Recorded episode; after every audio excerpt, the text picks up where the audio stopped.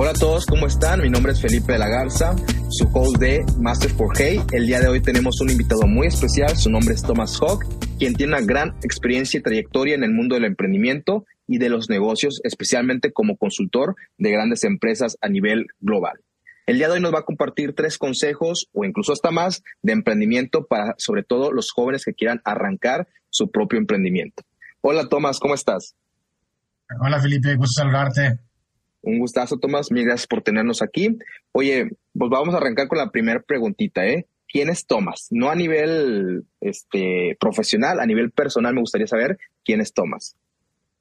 Yeah, eso es una muy buena pregunta. Primero siempre digo, soy esposo de Marcela, mi esposa Marcela, muy importante siempre mencionarlo, y nuestros dos hijos preciosos. Yo soy de Alemania y mi esposa es regia y los, los niños ya son mexicanos alemanes también, entonces Creo que es lo más importante, pues la parte de mi familia y obviamente a nivel trayectoria pues profesional he trabajado pues muchos años como consultor negocio, tanto en Alemania, en México, en Estados Unidos. Oye, ¿y qué hace un consultor un poco más específicamente? Como que suena así algo muy, muy grande, pero no sabemos a lo mejor quizás exactamente qué hace un consultor, o más bien tú en, tu trabajo del día a día, qué haces o en qué apoyas a los demás. Pues al final del día, mira, tú como consultor de negocio entras y, y, encuentras una situación a cómo está la empresa hoy en día. Y tu trabajo como consultor es cómo llevas esa empresa de un punto A a un punto B, ¿verdad? Y ese punto B normalmente siempre al inicio tú lo defines o yo, yo me junto normalmente y trabajo con empresarios, empresarias,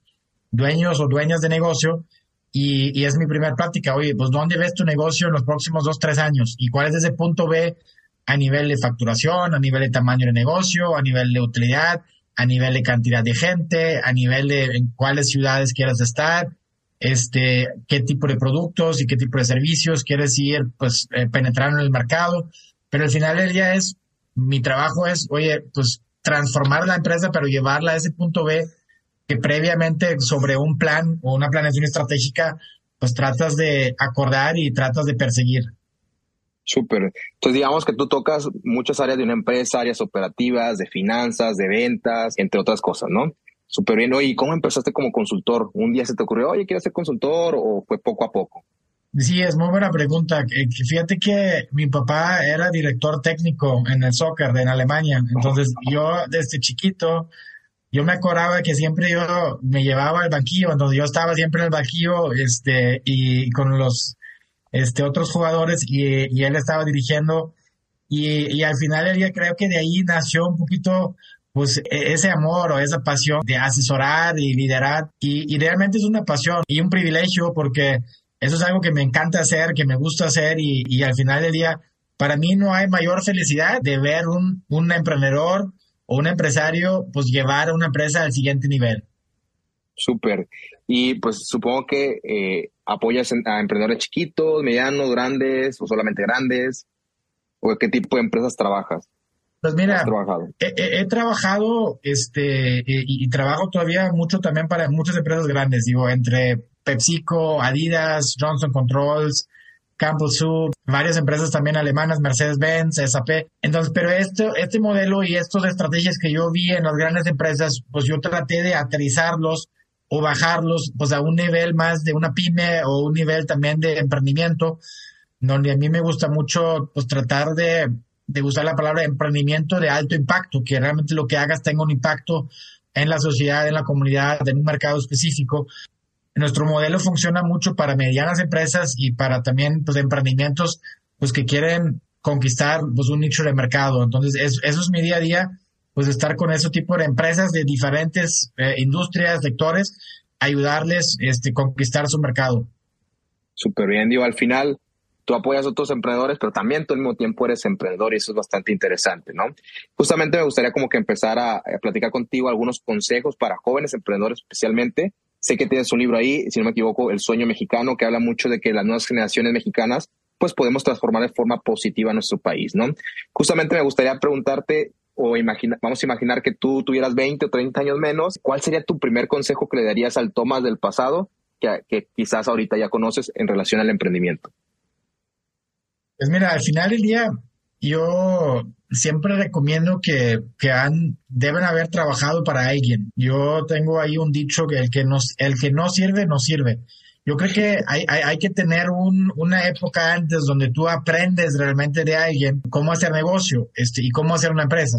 O si no, cuando ya emprendiste desde la universidad, pues alrededor de ti y tienes que acercarte con personas que te pueden mentorear y que te pueden dar consejos y, ya están uno o dos escalones pues más arriba o más adelante de ti para que puedas aprender de ellos. Yo, yo sí creo que ese tema, el aprendizaje, porque sí hay cosas básicas que, que tienes que tener en los negocios, el enfoque al tema de finanzas, esa disciplina financiera, ¿verdad? El, el enfoque ser productivo, el enfoque de liderar. Muchas veces, este, pues lo, lo, encuentras de escuchar a alguien, aprender de alguien, este, o, o, o haber trabajado con alguien que, en mi caso, me ha servido mucho. He tenido muchos jefes en, el mayor de los casos muy buenos, de todos aprendí algo y, y, al final del día, pues yo soy como soy y, he logrado lo que he logrado porque aprendí en un momento de alguien. Y quiero que al mismo tiempo como que agregar ahí, eh, pues obviamente la importancia del trabajo en equipo, porque a veces como emprendedores pensamos que todo lo tenemos que hacer nosotros solos, ¿no? Que la contabilidad nosotros, que las ventas todos nosotros, que el marketing nosotros. Entonces a veces hay que eh, aprender y saber apoyarnos con otros, ¿no? Yo también soy emprendedor y me apoyo en contadores, me apoyo en gente que me capacita para el área de ventas o en gente que sabe más de publicidad o de manejo de redes sociales, entre otras cosas, y pues al final se va armando un muy buen equipo, ¿no? Oye, tocaste la parte financiera, hace rato dijiste, también es muy importante saber un poquito del tema financiero en los, emprendimientos. Entonces, no sé si tengas algún consejo o un par de consejos en relación a las finanzas de una empresa que todo emprendedor debería de saber, porque es, pues al final el dinero o las finanzas como es la sangre en el negocio muchas veces. Sí, mira, ahorita te contaba que cómo llevas una empresa A a un punto B, ¿verdad? Este, y, y, eso todo lo que, lo que hace debe empezar con un presupuesto financiero y todo lo que ideas, todo lo que diseñas, todo lo que pues, tratas de perseguir tiene que concluir un presupuesto. ¿Qué me refiero con presupuesto? Este, hay un tema de ventas, pero no solo ventas, son ingresos. Muchas veces explico esa diferencia, ¿qué es la diferencia entre ventas e ingresos? Este, eh, pues ingresos son ventas cobradas, ¿verdad? Tienes que cobrar las ventas. Entonces ese es el tema de realmente, pues no solo vender y, tener un contrato, sino, oye, cóbralo en forma y tiempo y, y, más bien, pues obviamente en forma, en la cantidad completa y luego también, pues la parte al final del día, este, eh, en tiempo. Entonces, necesitas hacer un presupuesto. Este, muchas veces los emprendedores, este, y también las pymes, pues yo estoy, creo que pues el 95% de las empresas, pues que son medianas y son pequeñas, este, y, están emprendiendo, pues no tienen presupuesto anual, pero sí, sí creo que es importante que tengas un presupuesto anual, al menos una guía que te diga, pues eso es mi meta anual, eso implica trimestralmente, eso implica, este, al final del día, mensualmente, y así trabajan, pues las empresas. Y eso es luego ya la diferencia entre un negocio y una empresa. Un negocio, al final del día, pues puede ser rentable y haces, haces dinero, pero una empresa ya es más formal que constantemente tú llegas a ciertas metas financieras y luego no solo ventas ingresos, sino que te queda una utilidad, que quieras rentable y que te entra este flujo para que puedas reinvertirlo y también a la par puedes generar cierto patrimonio. Creo que, bueno, todo lo que comentaste fue muy, muy interesante. Eh, me quedo en especial con lo primerito que dijiste, que los emprendedores deben aprender a diferenciar entre ventas e ingresos.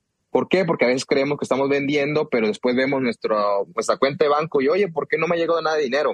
Porque aún no lo has cobrado. Es diferente vender y es diferente que cobrar, ¿no? Hay muchos, este, a lo mejor clientes que te van a pagar 90 días después, 180 días, entonces tú tienes que aprender también a administrar tus finanzas, porque si te quedas sin efectivo, pues al final la empresa pues no puede seguir operando, ¿no? Entonces hay que tener muchísimo, muchísimo cuidado con las finanzas, porque a veces puedes tener las mejores este, ventas, pero si no tienes una buena administración financiera incluso puedes llegar a quebrar, ¿no? Justamente me gustaría hablar un poquito más de eso, del tema financiero, sobre todo una pregunta muy común de los jóvenes al momento de empezar a aprender es, oye, ¿de dónde este, levanto capital o dónde consigo dinero para, este, pues para mi emprendimiento? Entonces, si nos puedas comentar algunas fuentes de financiamiento que tú conozcas para los jóvenes y que pues más o menos sean de fácil acceso.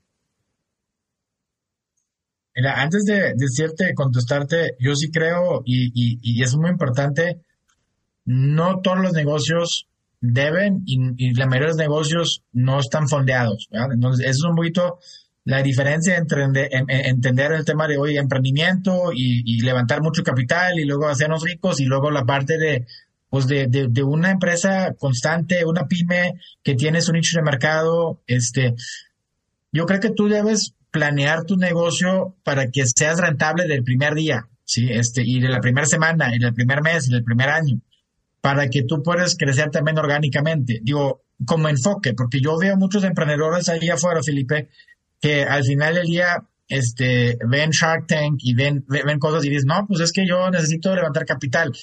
Este, en primer lugar, un negocio y, ver un tema de crecimiento de una empresa, necesitas tener un plan de negocio, un plan financiero, pues un nicho de mercado, etcétera, y tratar de tú ser el mejor en ese mercado para ir este, creciendo en ese mercado. Solo si tienes un buen producto y eres bueno, también tienes luego, puedes acceder a capital. No, no podemos pensar hoy con una presentación o con una idea, pues puedes ya, son muy raras esos casos, ¿verdad? Este, y, y, más entre, se da menos en emprendedores jóvenes. Estos casos donde levantas mucho, muy rápido, mucho capital al inicio, en una fase muy temprana, en, en, en un emprendimiento, pues normalmente ya son, pues gente que ha tenido experiencia en otro negocio o en una industria completa y dice, oye, yo ya me voy a lanzar porque yo tengo esos contactos en el mercado, yo tengo esos clientes, yo tengo esta idea, yo, yo entiendo esa tecnología. Entonces, a los jóvenes emprendedores sí hay acceso a temas de ángel este, inversionistas, ¿verdad? Que es, que es, que es el primero.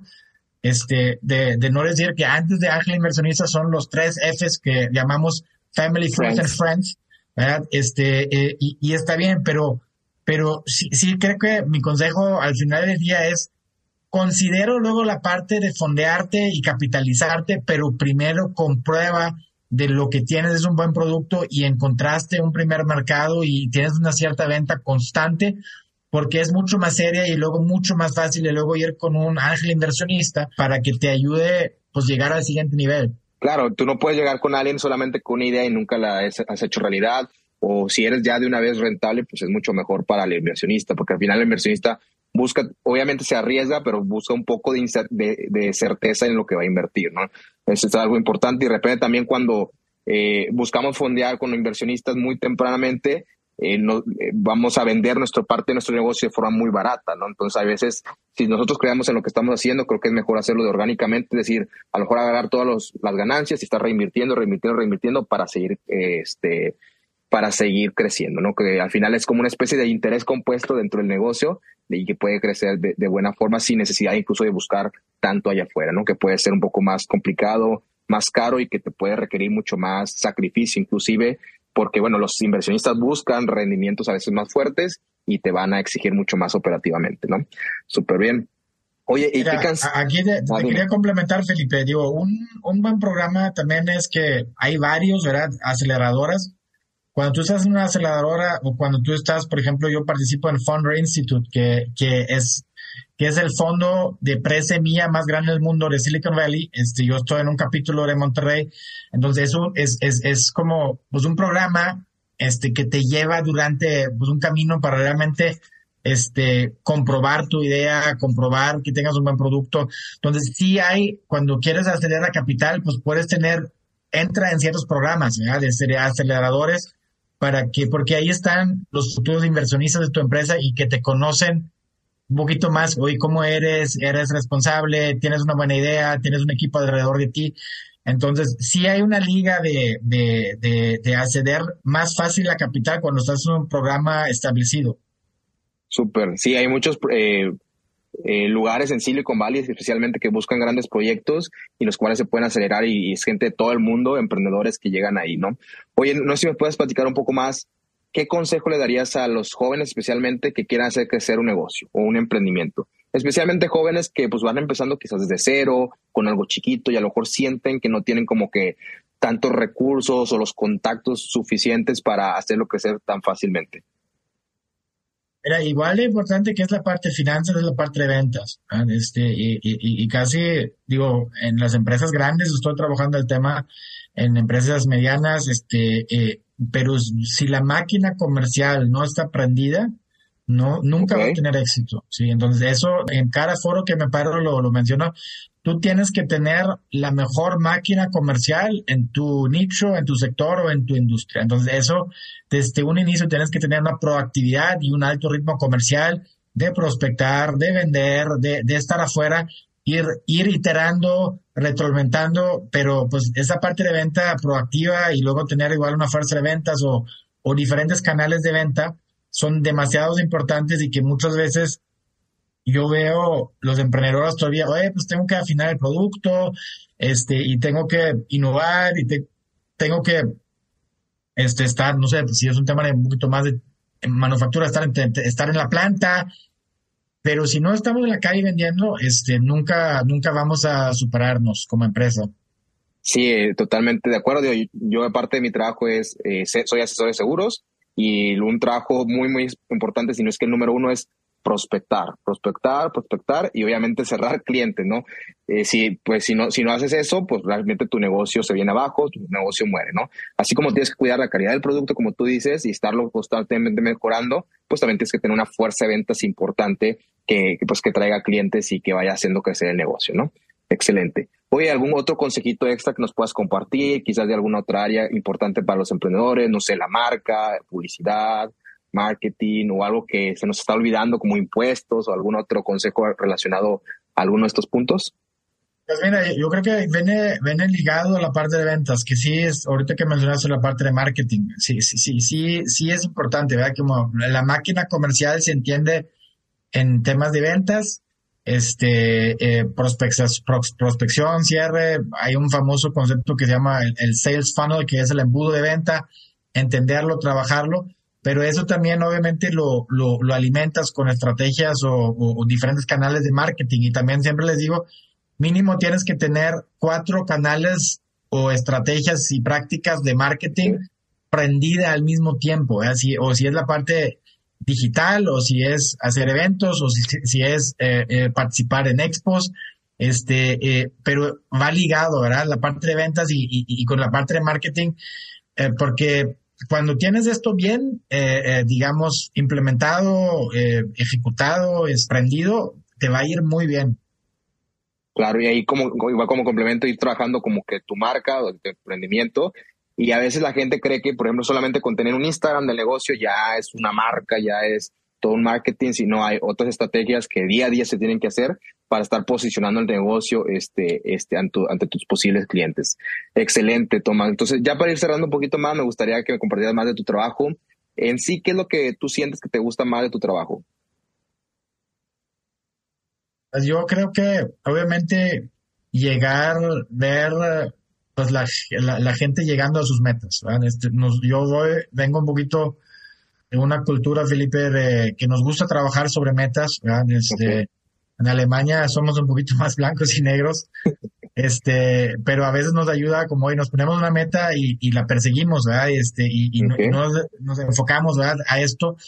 Entonces, eso creo que es mi mayor satisfacción de, de, ver un empresario, empresaria, un emprendedor o un directivo, pues llegar a su meta, ¿verdad? Este, y, y con algo que hemos planeado y algo que hemos trabajado, pero pues llegar y superar sus metas y de sobre esa meta que llegaste ya te pongas las siguientes.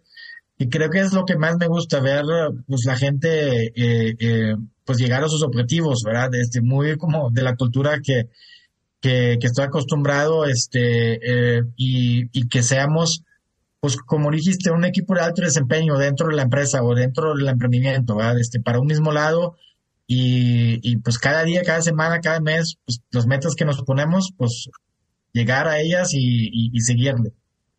Creo que es un muy buen punto. En parte creo que incluso puede servir como consejo porque los mexicanos, los latinos, pues somos quizás un poquito diferente que a los otros países como Alemania, Japón, etcétera. Nosotros como que le picamos algo un mes, nos aburrimos, ¿no? O si en seis meses no me está dando carro último modelo, sabes que ese negocio no sirve para nada, ¿no? Y a veces hay que tener esa paciencia del día a día. O sea, yo, por ejemplo, en mi negocio llevo tres años y apenas siento que me está dando. Entonces hay que tener paciencia y no, y no, este, como tú dices, ponernos la meta y pues trabajar hasta conseguirla, que suena fácil, pero bueno, es complicado. Oye, no sé si me puedes comentar un poco más los mayores retos o dificultades que tengas en el día a día de tu trabajo. Pues al final del día trabajas con gente. Se dice fácil llegar a una meta, pero pues es trabajar con gente, cambiar conductas. Entonces creo que, eh, imagínate, yo tengo clientes igual que han operado 30 años de la misma forma. Entonces, estoy, pues, ¿cómo, ¿cómo cambias a alguien de pues, pues cambiar eh, su conducta ¿verdad? y su enfoque? Entonces, creo que esos son los retos más grandes de que yo siempre digo de 8 de 10 proyectos míos son muy exitosos, ¿verdad? Llegamos a las metas, mejoramos las finanzas, incluso logramos vender empresas, ¿verdad? Pero creo que el, reto ahí está en, en, la apertura del dueño o la dueña, en su empeño y, que, logramos pues transformarlo al final del día. Yo tengo un ejemplo donde pues un director era muy enfocado en la parte de ventas, un director general, y, y trabajamos como varios meses con él pero nunca vio la parte de utilidades y de flujo, entonces no, no, no pensó como financiero. Y, y, eso nos llevó varios meses de decir, oye, pues necesitas tener un enfoque de utilidad, necesitas tener un enfoque a cash flow, a, flujo. Y eso implica tomar decisiones diferentes. Tienes que negociar con tus proveedores, sí, este, para que al final del día puedas extender un poquito los pagos a ellos. Tienes que negociar con los clientes que te pagan más rápido. Te necesitas, pues, ver, mejorar tus precios. Entonces necesitas ver luego otros temas cuando lo ves financieramente y eso me implicaba en ese ejemplo de cambiar la conducta y el, en el consejo de administración me preguntaron, oye, ¿cómo ves a esta persona hoy después de tantos meses? Le dije, pues es otra persona, opera y maneja el negocio muy diferente que hace como unos meses y es gracias que cambió su conducta. Excelente, parece un muy buen consejo, sobre todo lo que comenté la parte financiera. Yo estudié finanzas, entonces como que me enfoco también mucho a eso porque a veces hay gente que solamente se enfoca, eh, digamos, en la parte de arriba del estado de resultados, en la parte de ingresos o ventas. Pero hay que cuidar también los gastos, hay que cuidar impuestos, hay que cuidar la utilidad, este, como dijiste, el flujo, que es el efectivo que tengas en tu negocio, todo, todo es muy importante, no solamente las ventas, ¿no? Está, está bastante excelente. Oye, no sé si me puedas platicar un poco más de qué proyectos siguen para ti, este, o como persona o como profesionista, o bien para tu empresa de consultoría. Pues eh, tenemos un año ahorita ya con la oficina aquí en Houston. Ahorita con la consultoría de negocio tenemos oficinas en Monterrey y en Houston y tenemos alrededor de ocho proyectos en Monterrey y, cuatro proyectos ahorita en Houston. Entonces, eso es ahorita pues el reto que tenemos, pero pues hay una gran tendencia donde vemos eh, cómo se está conectando México con Estados Unidos, específicamente Nuevo León, este, con Texas y Monterrey con el Texas Triangle, que el triángulo tejano, pues obviamente es Houston, San Antonio y Dallas, en conjunto con Austin. Entonces, eso es un poquito el reto, y, no solo el reto, pues la verdad, este, el privilegio ahorita, pues entrar en esta etapa de internacionalizarse y, y, aprovechar un poquito mis relaciones que tengo en ambos lados y apoyar emprendimientos de empresas, pues tanto en México y tanto en Estados Unidos. Está excelente, pues te deseo mucho éxito en, en tu emprendimiento y que sigan creciendo y a lo mejor más adelante vas a traer oficinas en Nueva York o en otros lugares, ¿no? Está bastante bien. Y ahora sí, para cerrar el 100% de nuestra plática, no sé si nos puedas compartir algunos consejos de vida que les podrías compartir a, a los jóvenes emprendedores que nos están escuchando? Mira, hay cosas más importantes que el negocio, ¿verdad? Este, el dinero y el negocio es, es, es, un medio, nunca es un fin. El tema del fin es muy importante y, y, tienes que encontrar, yo encontré la parte espiritual, soy creyente, creo en Dios, es algo muy importante en mi vida y, y, parte de eso, pues tanto la parte espiritual, la parte familiar, este, que es la parte que mencioné al inicio, este, tener tiempo de calidad con mi esposa, tenemos un date night cada semana, este, también pues los hijos, dedicar tiempo a los hijos. Hoy en día, pues nos, con los celulares somos a veces también presente y no presente, ¿verdad? Y, y, y podemos ser padres ausentes pues eso es un poquito mi consejo, que no solo es consejo, sino exigencia hacia mí mismo de tener siempre suficiente tiempo para la familia, para la esposa, para los niños y, y, sobre eso disfrutando la vida. Excelente, Tomás. Pues mil gracias por ese consejo y por todos los que nos compartiste el día de hoy en esta charla. Por último, agradecerte eh, de parte de todo el equipo de Hey Banco, de Hey Media, tu presentación el día de hoy y seguramente en el futuro te estaremos buscando para futuras pláticas, ya que nos encantó todo lo que nos comentaste. Entonces, mil gracias, Tomás, y gracias a todos los que nos están escuchando por este capítulo y nos vemos en el siguiente capítulo.